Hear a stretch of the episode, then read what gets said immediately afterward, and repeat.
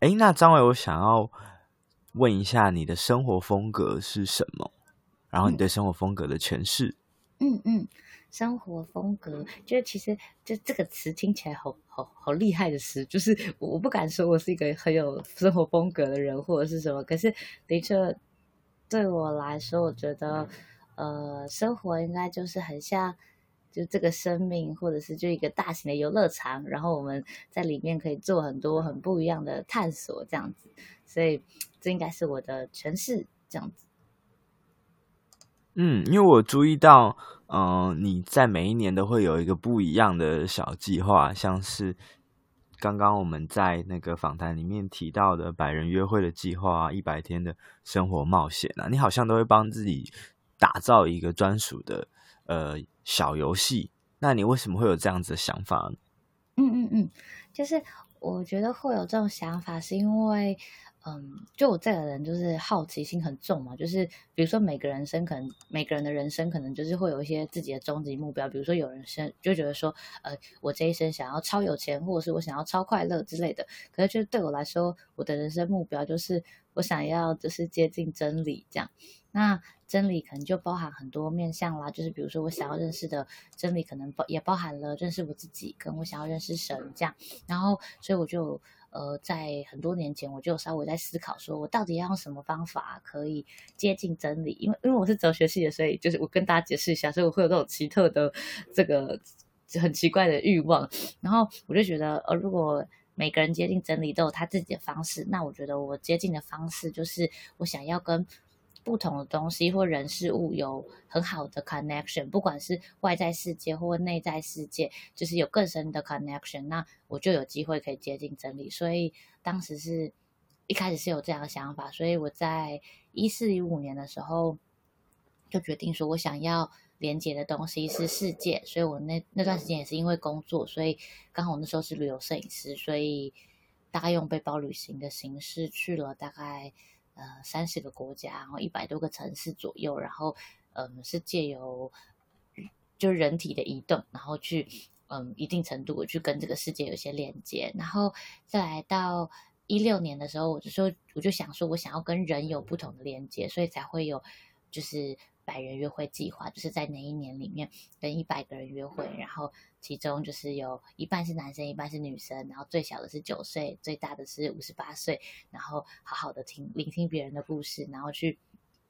感觉就是人类这个神奇生物是什么样子运作的这样，然后然后一七年的时候是觉得想要。一直都是很对外，所以想要有一个跟自己比较对内的连接，所以那时候是跟自己的约会体验，就是嗯、每个礼拜二我会打扮得特别漂亮，然后呃，在下班的时候跟自己来一场约会，然后去做我自己呃没有做过或觉得有趣的事情。然后到一八年的时候，嗯、呃，那时候的计划是一百天生活体验，就是我觉得我想要跟不同种的生活就是有连接，所以当时的计划就是。觉得说哦，如果我把就是一年之中抽出一百天，然后每一天切成就是呃一百天，然后每十天切成一块，那我就可以去体验十种我没有活过的生活，这样子。嗯嗯，我有我有看到你那个呃有一个有一篇在讲生病的十天，但我觉得那应该也不算刻意规划好的了。对，就是那个，就是十天计划之中，我先大概讲一下那十个计划是什么，然后我等一下可以讲一下那个生病十天是怎么回事。就是呃，那个十个计划，比如说有包含不说话的十天，然后就是我去参加一个叫 Vipassana，就是内观的活动，所以我们就十天都是没有手机、没有消费、吃素，然后每天冥想十三个小时，五点起床，然后。然后一直不断关注自己的呼吸的这种十天，然后也有比如说第二个十天是，呃，当海女的十天，就是我那时候去考我的呃进阶潜水执照，然后是就是 Paddy 的那个 LW 的执照，然后就是每一天都下水，然后就是有潜到那种海底三十个公三十公尺，就跟长尾鲨相遇的这种，然后就是那段时间就是在薄荷岛，然后皮肤都泡烂了这样。可是那也是很神秘的十天。然后比如说第三个十天是嗯，跟过去和解的十天，就是嗯我在一八年的那个月，就是嗯，我列了一个，就是我从以前到现在喜欢过的人，然后有可能是有交往过，然后也有可能是没有交往过，可是就是比我我确知我们有彼此喜欢过对方，然后就是有连续十天，每一天跟一个人出来好好的吃个饭，然后跟大家就是道歉、道爱、道谢、道别这样子。然后第四个十天就是像观察的十天，就是我那时候是连续有十天是。嗯，每天都会写下三件，就是这个世界被我观察到的小事，然后以及就是三件我觉得很自己很值得被世界看到的的事情，然后有点像是很有意思的去把这些东西记录下来。然后比如说像第五个十天是耍废的十天，就是我那一年，嗯。就是我强制规定自己要连续十天不可以有新的学习，不可以跟人有太深入的连接，然后每天必须要睡到中午，然后大吃，然后就是尽可能的不要阅读，也不能够做任何创造性或建设性娱乐的事情，然后无聊的时候就只能看一些就是网络小短片，那种美少女的载歌载舞，然后就是，然后可是最后那个十天，这是我唯一。就是一百天生活体验之中失败的十天，因为就是我大概对，所以我到第很难吧，很难很难。就是我这个工作狂，就到第六天的时候真的受不了，就是那个自我感觉、自我效能感太过低落，所以在这就就是没有办法耍废。就是在我那时候在泰国，在就是去学泰拳这样之类，就是还是很有建设性的过完了最后的日子这样。然后再来第六个就是重病的十天，然后是那那时候刚好是。就是眨眨眼快要成立之前，在做前导探勘的时候，然后可能那那段时间就是我长期待在偏乡吧，然后就细菌感染，然后就是得了急性的扁扁，就是急性的扁桃腺炎，然后反正我就是有连续十天都是大发烧啊，然后就是喉咙就痛到就是很像有人一直拿小刀在割，然后没有办法进食，没有办法入睡，然后最后反正就是我在就是泰国就紧急送医了，就非常可怕，然后。就是吃抗生素什么，就是那个，就是就是你刚刚提到那个完全没有预料到的十天，然后其实这个十天完全是因为当时发生就觉得说好，我发生都发生了，我没有办法改变我，我就是只能就是把它当成一种体验，然后把它记下来这样，然后所以这是第六个十天，然后像第七个十天是。纪律的十天，就是我那一年的那个月，就是我连续十天，就是每天都是超级早睡早起，然后冥想跟运动，然后就是不管我忙到什么事，就是什么状况，可是我就是要坚守，就是以上的四件事情一定要被达成。然后其实就会发现说，哦，其实早睡早起、冥想跟运动，只要我每天都有做到这个，其实我就可以让我工作强度可以提升的非常高，因为我的专注度跟心神的状态都会很好，这样。然后再来第八个时间是拍纪录短片的时间，就是我那时候是连续有十天，就是每天都会用手机拍摄一个一百五十秒的影像生活独白，然后有的时候可能那个 background 是呃捷运很急促的声响啊，有的时候是那种在我通过夜市的时候那种很喧嚣的 background，然后有的时候是那种我自己一个人在。早晨就是在我自己房间里面工作到天亮，然后都要哭出来的那种影像，这样。然后这是第八个十天，然后像第九个十天是跟陌生人说话十天，就是那时候我就下载 Good Night，然后每一天跟一个陌生人聊天，然后连续十天十通电话，然后每一通都超过一个小时，然后就是把这些陌生人的故事就是都记录下来，然后也是一个很。突破同温层的状况，因为就会认识到一些本来完全就是不可能在我生活里面出现的人，就像那种那种什么，就是今年可能二十岁，然后在那个黑道营营造公司，然后在黑道就是黑道小弟帮忙收欠债的这种，就是反正很很有趣的，也那是很很有趣的时天。然后反正最后的时间就是嗯，创造的时间，就是每天发明。一个小东西，像是小游戏，一个词句，一幅图画，或一个梦，或一种声音，一个歌曲，然后就是目标是，就是也是去创造出我没有创造出的感受。然后，反正这个计划是在二零一八年的时候就是执行的。然后，其实那一年会就是就是会会讲这个，应该是这应该是跟那个就是你想问我这个风格生活就是最接近的一个计划吧，就是。其实当时会想要做这个计划，完全不是因为我想要活出什么很独特的生活风格，就是会想要做这个计划，是因为我当时就是就是在创业做成立眨眨眼，就是这个非营利组织的那一年，然后我就是一切就是工作到很失控的状态，然后我那时候就是一直很想用某个东西来稳定住我自己，就是希望说我除了就是。就不要变成工作的达标机器，就是我还是可以对我生活有点掌控感。就是虽然我每天花了绝大部分时间在工作，可是我还是可以就是利用工作跟工作的间隙，或者是利用一些就是一个小小的体验、小小的事情，然后来让我自己除了那个就是在工作以外的自己之外，我还有一个可以活得比较有滋味、可以活得比较立体的的方式，这样。哎，那我比较好奇是说，那这个十天你是，嗯嗯，想好要做什么，就先把它列好，还是说你边想边做的？嗯，就是应该是说，其实年初的时候，我有先列出一个 list，然后也是那段时间会见不同的朋友，他们也会给我一些 idea，然后可是那个月到底要执行的是什么，是到那一个月我才决定的，所以就是有的时候可能就是会有一些出其不意的状况出现，就像。就是就像比如说那个重病的十天，就是那是真的是突然发生的，就觉得好吧，那就不如这个好了。对，这样对。可是有一些有一些可能就是有先是早就已经决定说，我知道一定会有这个十天，就像那个什么见过去爱人的十天，那个就是我之前就已经有想过说，好像好像如果有机会来做一下这件事情，会有点意思这样子。哦，那可是我觉得这边也可以给听众朋友一个想法，就是说像。我自己知道张维的工作还蛮忙的，不管是之前在精品业，还是说他、嗯嗯、你后来在做呃眨眨眼的创业服务啊什么的，嗯、那其实感觉时间都超忙的。那你你怎么样？不管是心态还是说实际上，你怎么样让自己抽出这些时间？不不论是放松啊，或是与自己对话、啊。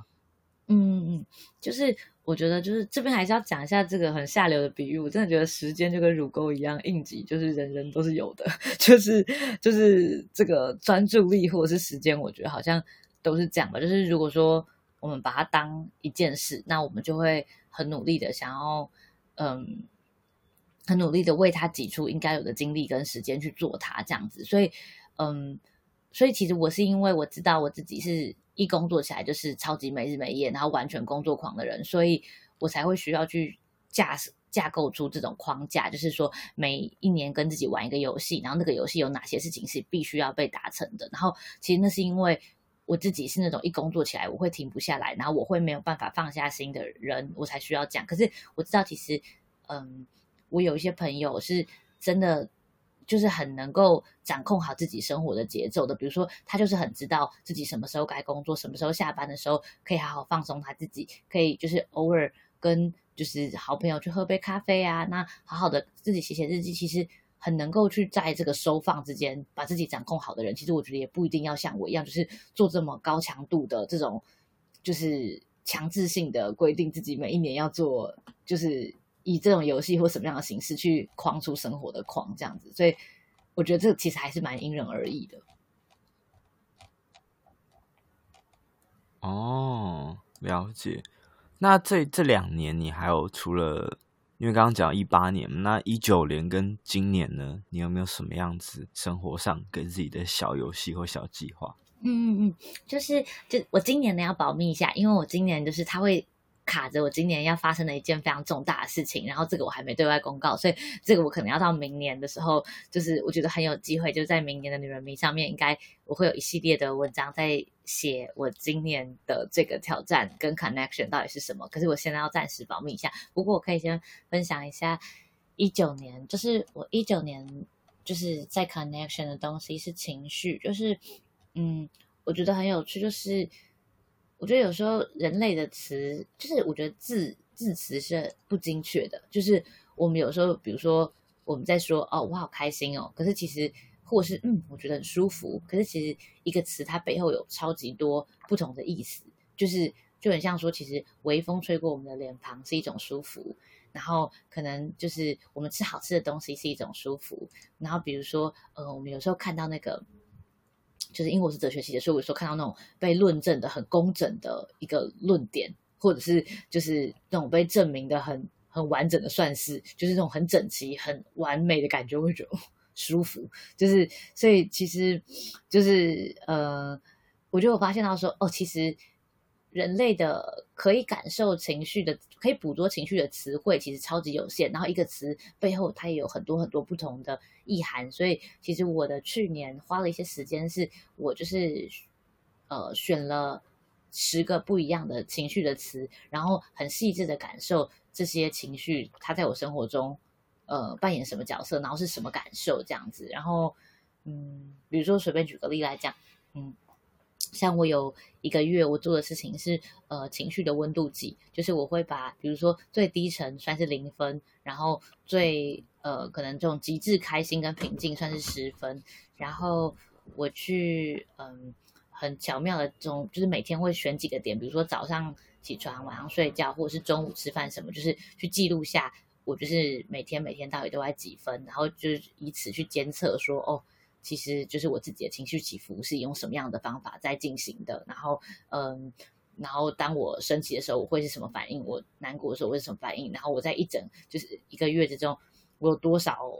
我有多少比例是处在很低迷，或多少比例处在很开心或焦躁的状态，或者我我的震荡的振幅有多大什么的。所以就是。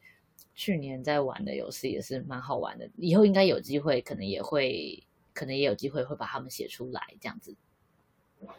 嗯，感觉蛮有趣的。嗯嗯。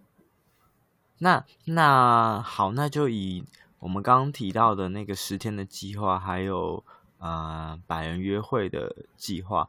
可以挑几个你特别想跟听众分享的呃细节，或者是。呃，部分跟大家聊聊吗？嗯嗯嗯，好啊。那我觉得我们挑，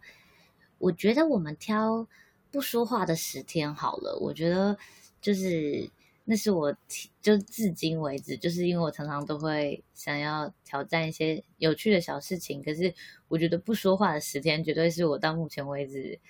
就是过过的，就是没没生活过的生活之中，我觉得。很推荐大家，如果有机会，也可以去体验看看的一种这样子。那首先，呃，就是说到不说话的十天，我觉得，嗯，一定很多人会很好奇，说，就是交谈这么有趣，就是为什么要不说话？所以我觉得我在讲 how 跟 what，就是我怎么做跟。做出什么之前，我觉得我可能要先回归到那个 why，就是我为什么要做这件事情。就是，嗯，其实要讲到说参与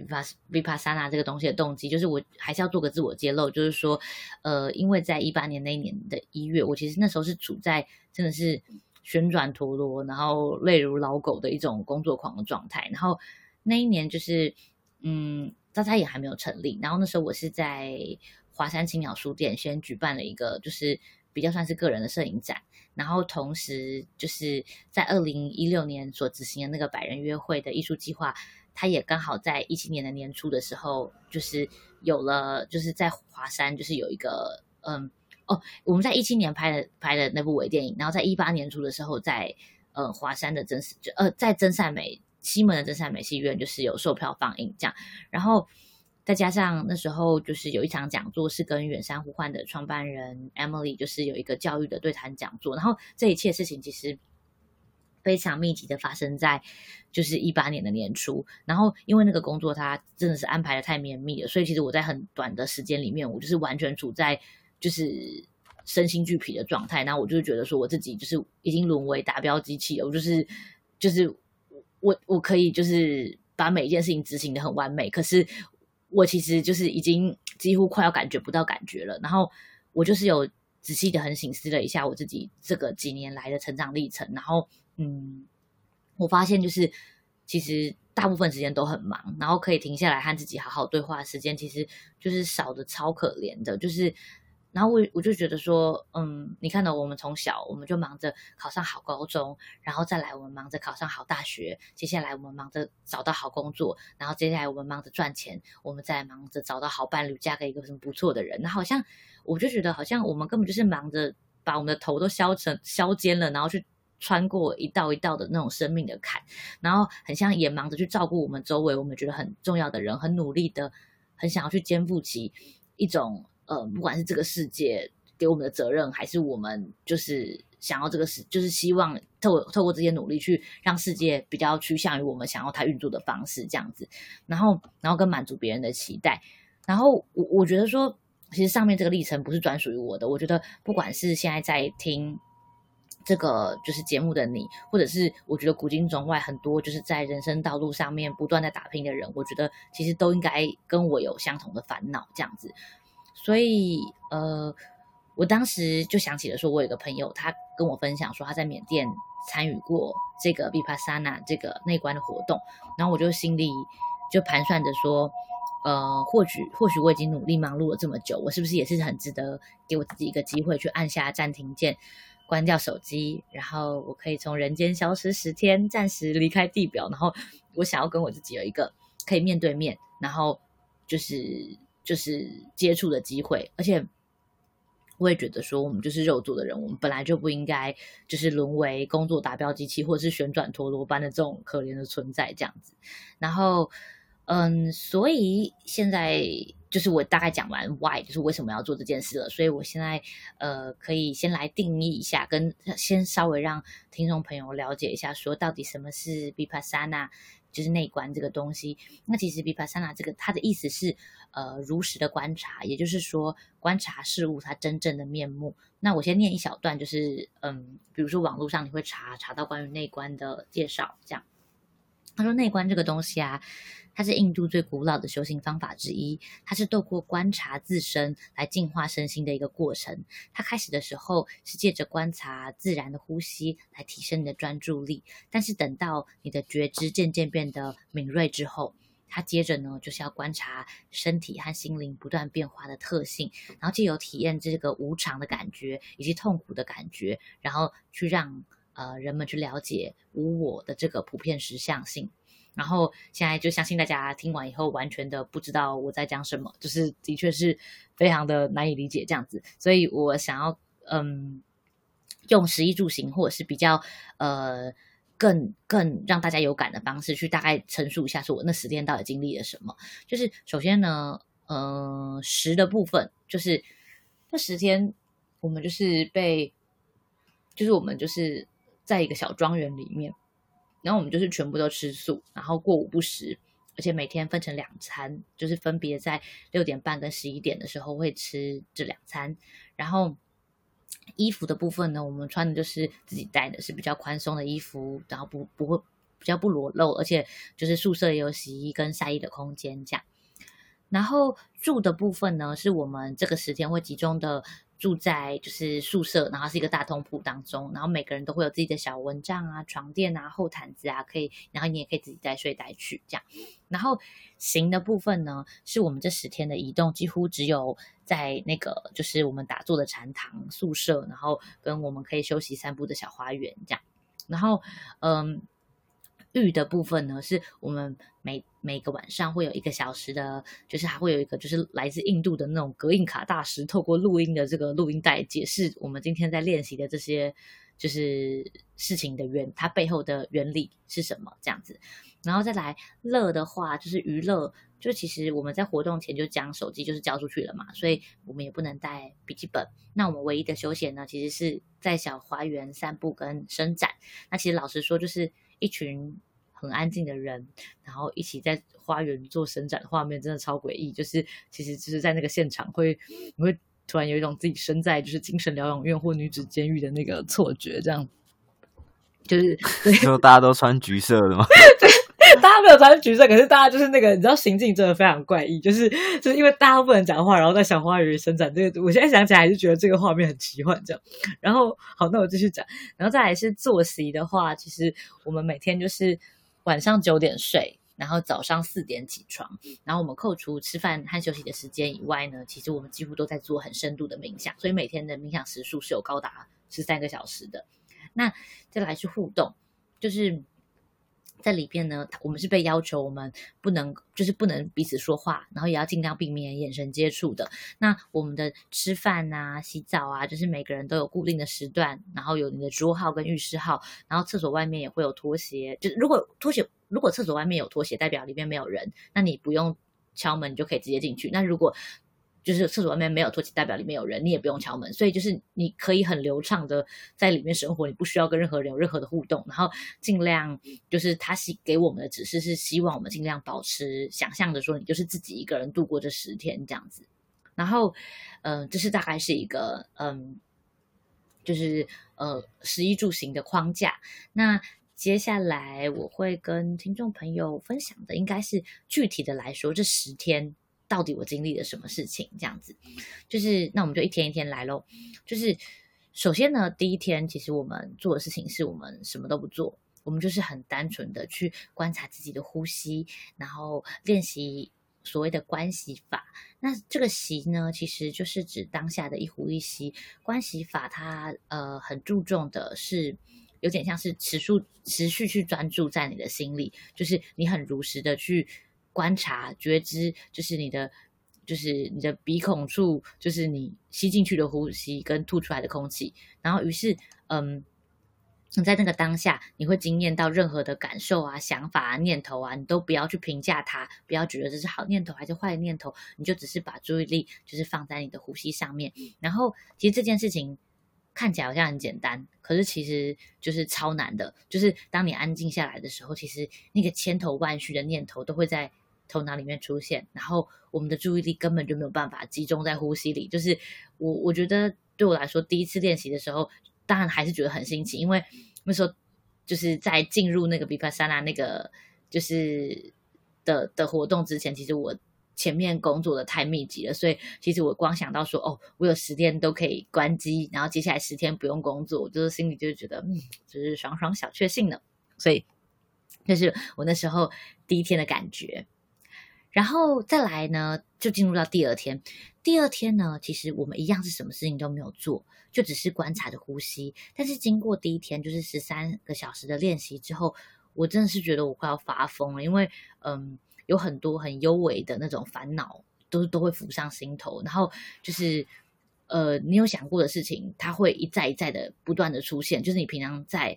就是逃避的事情会一直出现，然后我会觉得我很想玩手机，很想要跟我的好朋友好好聊个天，逃避一下，可是完全不行，因为就是那里没有别人，就是没有网络，就是只有我跟我自己的千头万绪，就是必须要一直共处。然后，然后以及就是其实那时候我持续就是精神持续一直很逸散，没有办法专注，就是就是在我呼吸的注意力，这些都都是当时就是是给我蛮大的压力的。然后，可是我我可以发现说，到第二天的时候，我发现自己其实是有一点点进步的。就是我本来可能，呃，不到几秒钟，我的思绪就会从我的观察呼吸这件事情里面飘走。但是到了第二天结束的时候，我发现我可以持续专注的时间变长了。然后这是我第二天的感觉。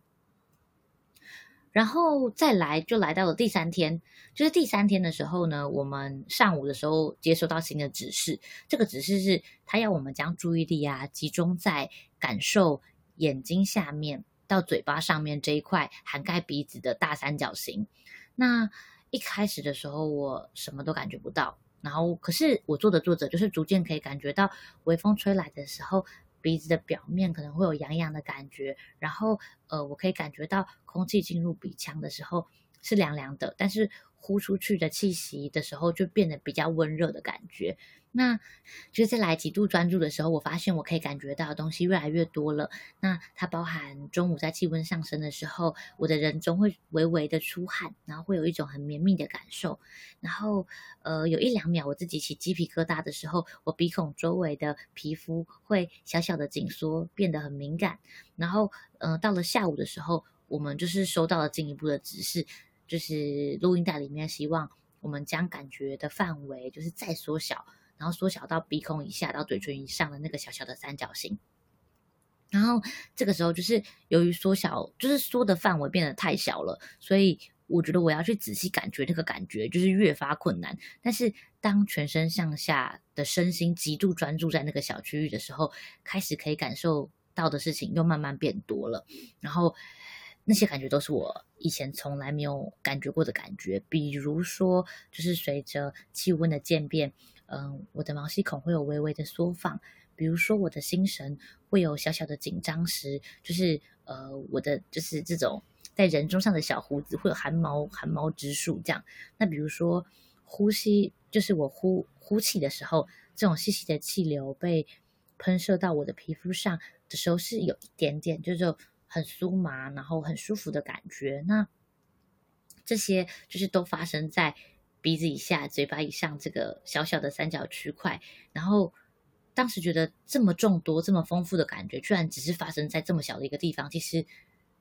这么丰富的感觉是很震撼我当时的心，就是。我我当时的心情的，那我们经过了十三个小时，呃，持续观察的练习之后，就是我甚至就是发现我其实没有足够的词汇去描述我所感受到的一切，就是我对这些很细致的感受是感到很陌生的。然后接下来就来到了第四天，呃，在早晨的时候，我们仍然是持续在观察鼻子以下、嘴巴以上那个小小的三角区块，那我仍然还是可以感受到。越感觉就可以感觉到越丰富跟越是细致的感受，但是到早上八点的时候呢，我们接收到一个呃录音带里面就是那个隔音卡老师的进一步的指示，他宣布说，之前呢其实都是在练习，现在才开始正式进入 Vipassana，就是内观这个东西。那他要我们做的事情是，嗯、要我们将感受从那个三角区块的很高强度、很专注力。就是很高的那个三角形，慢慢的移往头顶，然后一寸一寸，慢慢的将这个感受，就是延伸到身体的其他地方去感受自己。那从头从头顶呢到脚趾，这各个区块，就是这很像是你可以想象，它像是拿着一个呃超级高倍率的显微镜，然后去感受你从头顶、后脑勺、脸部每一寸，就是耳朵、后颈。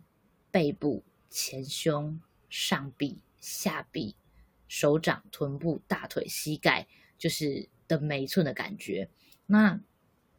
甚至到最后到脚趾头，那就是其实最后到脚趾头，呃，扫过全身的时候，我张开眼睛的时候，其实我是泪流满面的。然后我哭的原因是因为那个感官的冲击感真的是太大了，就是。我从来没有就是想过，我身体的每一寸其实具具体能够感受的感受是这么多的，然后就是那么多不可思议的细微感受，就是真的是超级冲击。其实，嗯，我才会发现说，其实前几天的练习，它其实就很像在磨刀，它很像呃，在把我们的心变得很安静，然后将感受力去变得很锐利，然后再用这个能够感受到这种人中微微颤动的那种专注感受力。带着我们，就是从头到脚去感受身上每一寸很细致的皮肤。那，呃，我觉得啊，那个冲击感是这样的。我我我想要做个比喻，说如果我之前我在澳洲跳 skydiving，就是那种一分钟自由落体的，嗯，感官冲击是三。那我觉得，呃，我初吻的感觉，那个感官冲击可能是五。那我觉得 Vipassana 就是第四天我感受到的那种全身上下就是很专注的去。用感受去扫描全身的感觉，我觉得一定是十二以上的那种很不可思议的感觉。然后，所以我到那个结束的时候，我才会不可抑制的，就是因为太震撼，所以大哭这样子。然后这是我第四天的感觉。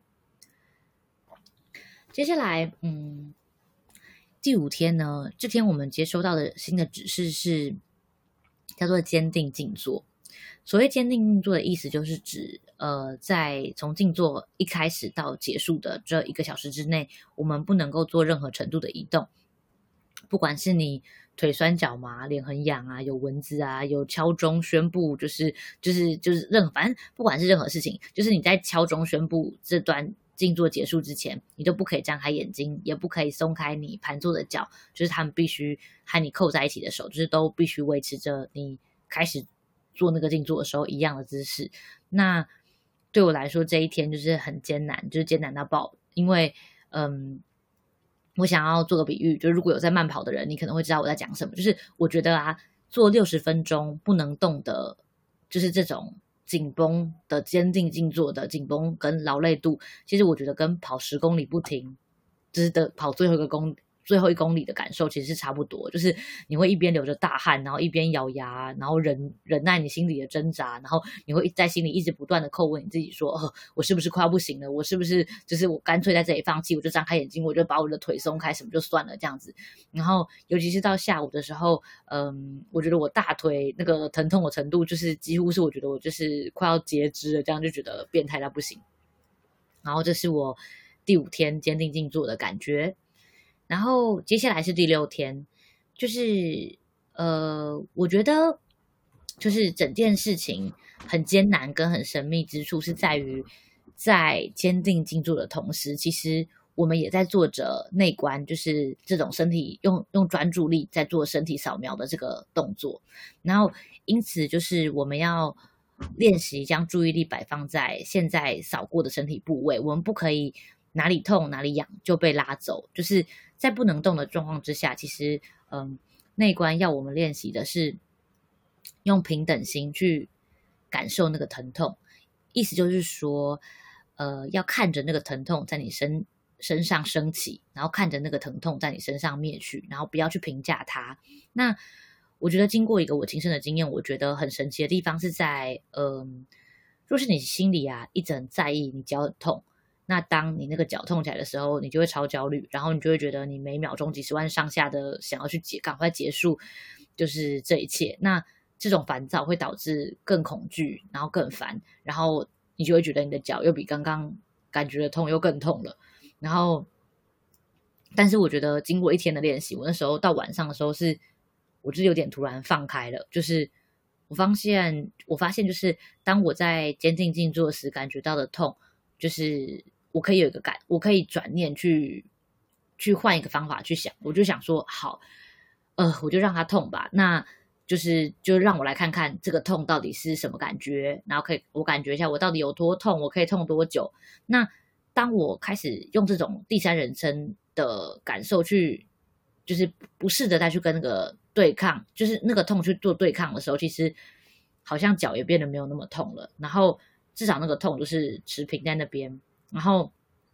过了一段时间，我就发现我的脚就是慢慢也不痛了，然后背很痒也是一样，然后微风吹过我皮肤的舒服的感觉也是一样，然后我就是看着这些感觉在我身上升起，然后我也看着这些感觉它在我身上慢慢消失。那每个感觉其实都是很深刻，但是你也可以感觉到说那个变化其实是很无常的，所以这是我第六天的感觉。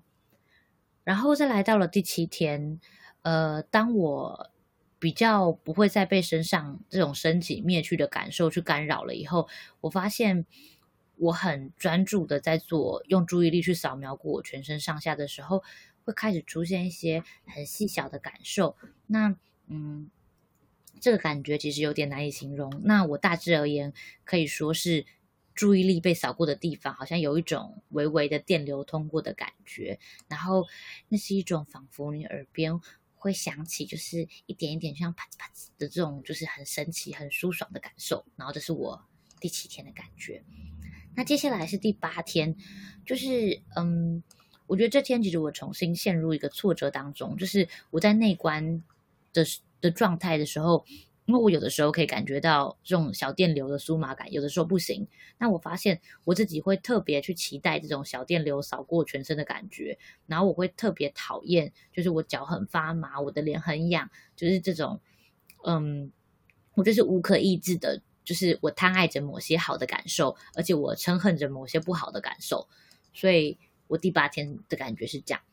然后再来就到了第九天，那。这天就是我意识到说，我自己的身身体的觉知力，或者是嗯，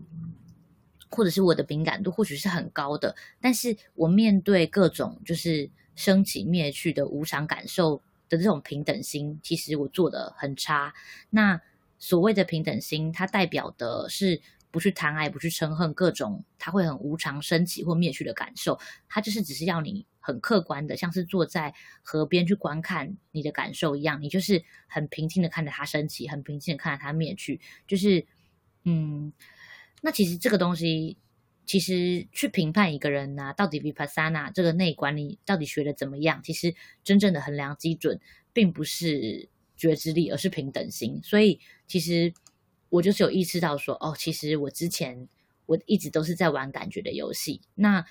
嗯，我我有去修正了我自己练习的方向之后，就是哎，再努力起来，感觉上就就比较就觉得好像比较比较比较 OK 了这样子。对，然后再来就到了这个尾声，到了第十天的时候，嗯。就是我觉得我好像已经接受我自己，嗯，平等心不足的现实。那我就是再让我自己安静下来，我再回到我的呼吸，我不再追求就是这种小小电流通过身体的神秘感受，我也不再害怕我哪里痛哪里痒。就是，嗯，我就是在这种很流动的，就是感觉之中去练习觉知。那我也是在这种嗯无常的感觉里面去练习我的平等心。然后我意识到说，好像。我的每一秒钟就是只有专注在那个当下，它其实是没有过去的回忆，也没有未来的预设的，就是，嗯，这一秒钟里就是其实没有更多了，就只有那个当下这样子。那这就是我十天的感觉。那当然，很多人会好奇说，哎，结束了这个十天的那一关，领回手机，就是回到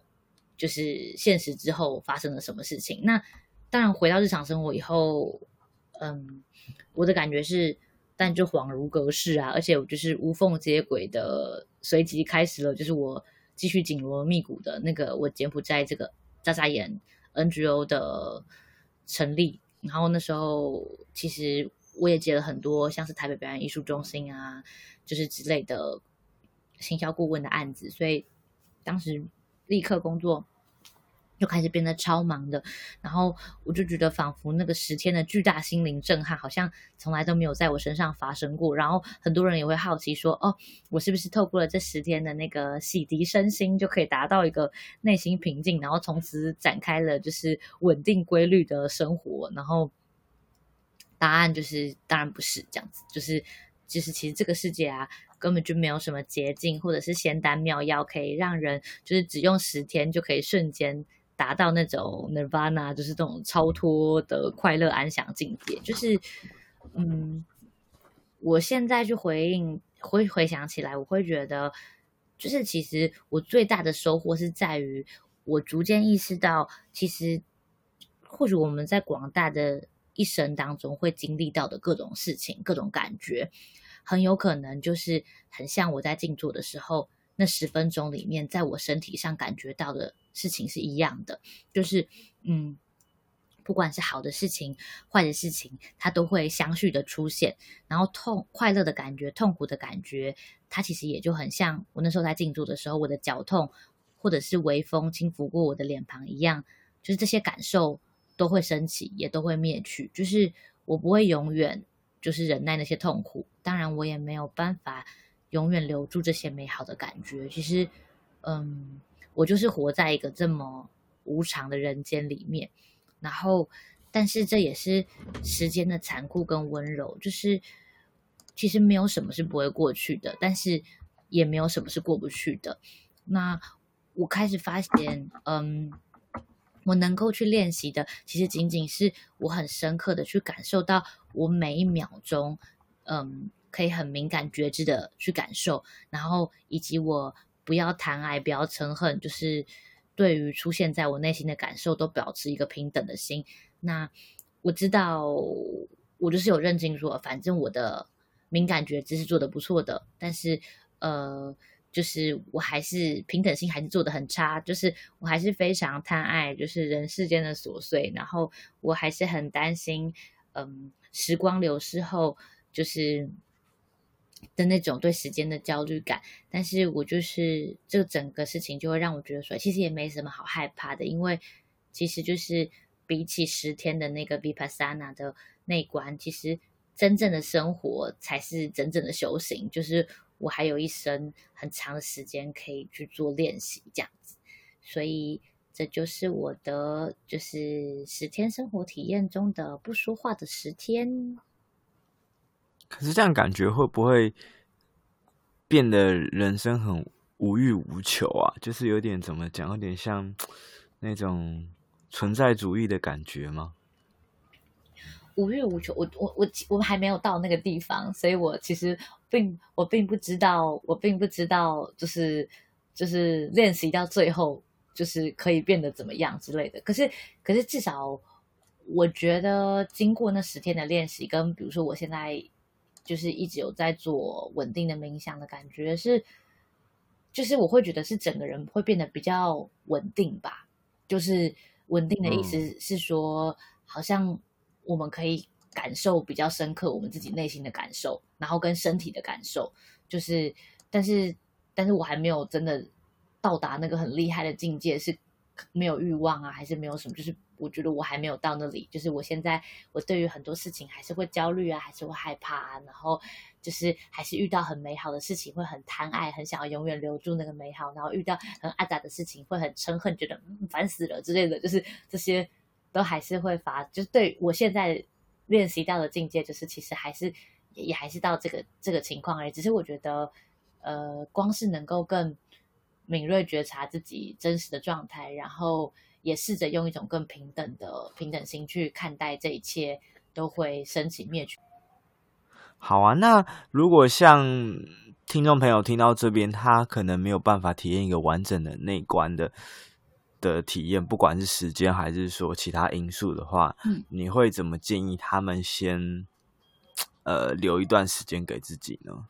嗯，就是其实我觉得，就是像 Vipassana 也不是每个人都需要，就是一定要花这么长时间去做这件事情的。其实我觉得，嗯、呃，如果是比较简单的开始，我觉得说不定是每一天，就是你留给自己一个安静的。五分钟或者是十分钟，其实我觉得就很好。那一开始我觉得，如果要就是闭着眼睛不说话，大家会觉得很奇怪，或者是不知道要干嘛。那也可以试着，就是比如说拿笔啊，或者是就是用你的笔电开一个小的日记本啊，就是线上日记本，然后写一写，就是你今天的感觉。就是我觉得。小小的练习，就是光从嗯，跟有一段可以跟自己相处的时间开始，然后跟自己稍微有一点靠近，我觉得其实这就是一个很棒的、很棒的事情，这样子。